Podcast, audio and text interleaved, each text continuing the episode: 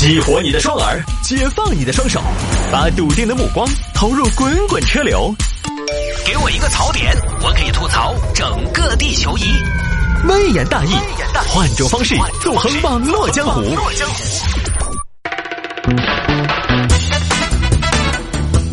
来，欢迎各位继续回到今天的微言大义啊！有听众朋友说摆一下这个月薪一万八但无意义的工作，你愿意干吗？哎，这这个事儿是微博一个讨论话题，人民日报都参与了讨论啊！我也不太明白为什么这个一个幻想类的话题，大家还认真的讨论了起来，煞有介事的，搞得像月薪真的有一万八一样。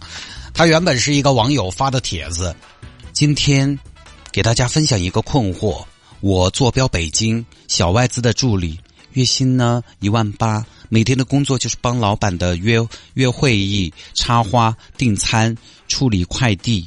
当然，我的工作里面也会有一些比较有意义的事项，比如说办会议、办年会。说实话呢，工资待遇还不错。但是我现在的困惑是，我每天都在怀疑自己的工作价值。这样下去，我感觉自己要废了呀！大概就发了这么一篇帖子，就引起了热议。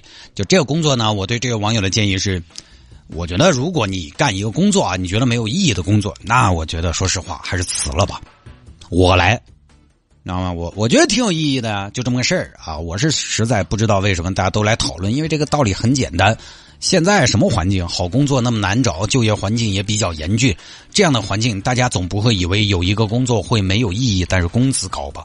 老板既然给你开那么高的工资，肯定有他的道理。这事儿最多就是对你来说，你觉得没有意义，咋可能没有意义？你就算是存定期吃利息，一个月你吃一万八的利息，你那个钱存在银行，对银行来说也是有意义的，不然给你利息干嘛？你对社会也是有意义的，怎么会没有意义？而且助理工作耳濡目染，跟老板又走得很亲近，其实，在组织会议啊这些事情上，也是一种情商的打磨嘛。你可以学的东西也很多，所以我不太清楚有什么好抱怨的。生活是不是实在过得太好了？当然，鉴于这个文章呢是分享在小红书上的，所以我有极大的把握判断这个是出来炫耀的，就出来凡尔赛的，有这么个风气啊，就从抱怨的角度来炫耀。哎呀，现在油价好贵哦，买到十块钱一升了，简直加不起了。百公里我这车二十多升的油耗，还要加九十八号油，大家帮我出出主意，我有没得必要把我目前手上这台库里来拿去卖了，去换一个更加经济实用一点的天悦嘛？那种千万不要买我们这个盘，真的没有传说中那么好。我跟你说，物管费八十块钱一个平方，除了大厅好，服务还不错，会所确实比较能打，其他真不行。小区太幽静了，晚上我都有点怕。还有就是绿化特别多，夏天蚊子稍微有些多。我们家里边每个房间说实话都配一个灭蚊器，这谁受得了啊？你受得了吗？家里边每个房间都配一个灭蚊器，灭蚊器咱家都买了一百多个，好家伙！还有就是停车呀，停车它也有问题，是车位不够吗？不是车位不够，车位主要是它每个车位特别的大。就是那个车位大到你根本就停不正，因为那个车位大到你根本就不知道线在哪儿，知道吗？没有线，很多人就不会停车了。因为什么呢？没线作为参照，它比不端。我就是这种驾驶习惯，而且小区里边全是豪车，就咱家那个奔驰 S 六百在里边算是人家的购置税，知道吗？就全是这种。还那种三万月薪养不起孩子的一个暑假，年入一百万在北京依然买不起房，全是这种，你个人要去买那些贵的的。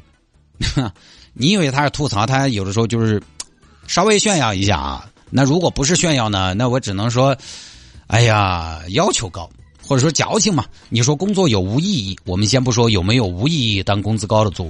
工作，我们就说很多朋友挣钱工作，他其实谈不上什么好大意义，他还是就是出卖自己的劳动力，然后挣到相应的报酬，让自己的生活好一点。工作对于很多朋友来说，其实也就这么个意义。很多朋友对自我价值的实现的理解，也就是什么呢？真金白银，工资高就行，月薪一万八，但无意义。你这句话说的，月薪一万八本身就有很大的意义啊。从某个角度来说，工资高就是用人方对你的能力和水平的认可，所以。除非是什么呢？生活特别衣食无忧，我觉得谈不上过多的工作的意义这种说法。当然，现在的年轻人可能每个人又不一样。确实呢，有人在仰望星辰大海，有人呢就是低头看路。有人忙于生活，有人心系寰宇，确实也不一样。但是这种讨论其实没有广泛性，而且真正追求更高层次意义的人不会在小红书上去问我该不该怎么选。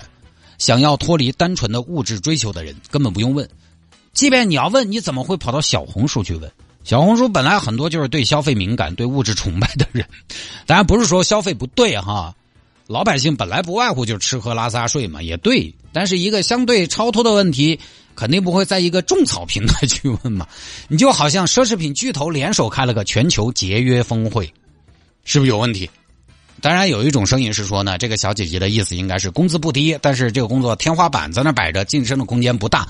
我就还是那句话，任何事情都不会是一个百分之百的确定，那还不是事在人为的事儿？哪有一个什么确凿的答案在等着你？哪有一个什么确定的成功在盼着你？还不是看你怎么混？就很简单，我们就说这个入股这个事情，有些朋友问我，朋友创业让入股入不入？他自己有点看不清，不好意思，我也看不清。这家伙都看得清了，还让还等得到你啊？但是我明白个道理，看得清的就找不到你那儿了。入股这个事情，人家为什么找你入股？还不是希望大家合作共赢、风险共担、同心协力、共进退的事情。一个创业项目都注定要赚钱了，一点风险没有了，人家不晓得自己去想办法，还找你入股，是图什么？等于多个人多双筷子，吃不完用不完，需要多个人来分一下。不可能嘛，对不对？其实职场也是一样的，不是每个岗位都能做到。你一去，对不起，我许你一个肯定的前途无限，还不是要看自己，就是要看自己咋个摆。所以呢，就不说了。网上这种帖子呢，你一搜其实很多，包括知乎这种地方，就这种类似的问题也很多。个人觉得呢，以我个人的境界来看，略微有的时候显得矫情了一些，因为我自己还没达到那个境界嘛。好吧，各位就不说了啊，今天节目就到这儿了。